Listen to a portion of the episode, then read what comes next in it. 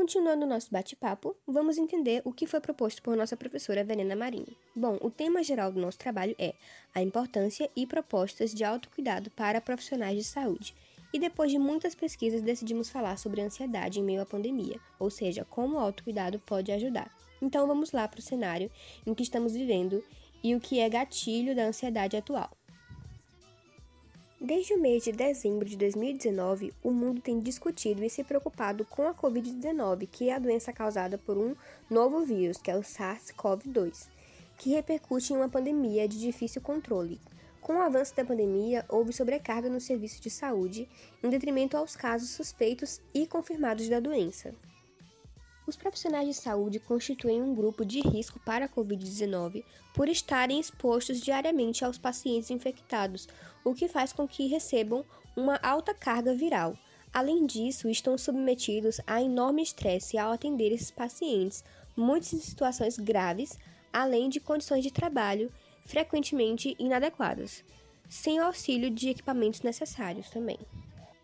O contexto de pandemia requer maior atenção ao trabalhador de saúde, também no que se refere aos aspectos que concernem a saúde mental. Tem sido recorrente o relato de aumento dos sintomas de ansiedade, depressão, perda na qualidade de sono, aumento do uso de drogas, sintomas psicossomáticos e o medo de se infectarem ou transmitirem a infecção aos membros da família. No Brasil, existem pesquisas em andamento para a compreensão dos impactos na saúde mental dos profissionais de saúde nesse período. Em Brasília, um estudo que avaliou médicos residentes em atuação durante a pandemia, nos meses de abril e junho, apontaram que, devido à ansiedade desses profissionais, 25% afirmaram ter cogitado trocar de especialidade.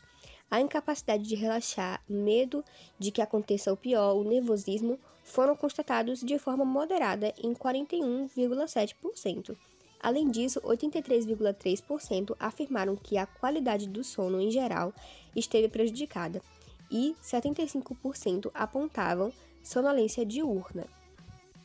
Além do transtorno de ansiedade generalizada, verificou-se o estresse crônico, a exaustão e o esgotamento dos profissionais em frente à intensa carga de trabalho, o que tende a piorar num contexto de carência de mão de obra e na eventualidade dos profissionais de saúde terem que se isolar devido ao fato de contraírem o Covid-19.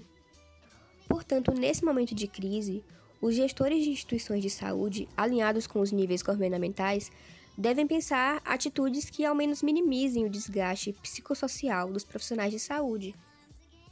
No que concerne à saúde mental dos profissionais de saúde, vários artigos descrevem ações de promoção e proteção à saúde mental e apontam a necessidade de se abordar melhor essa área, destacando a criação de equipes de suporte psicológicos, oferecendo cursos online e estratégias que incluam micropráticas realizadas no serviço hospitalar. A pandemia trouxe consigo muitas incertezas e ansiedades, principalmente para aqueles que estão na linha de frente, e com isso nos vem a pergunta: quem cuida daqueles que cuidam da saúde da nação? É preciso melhorar a maneira como estes se cuidam para que estejam melhores preparados para atender às necessidades dos pacientes. Muito obrigada por nos acompanhar até aqui. Espero você no próximo episódio.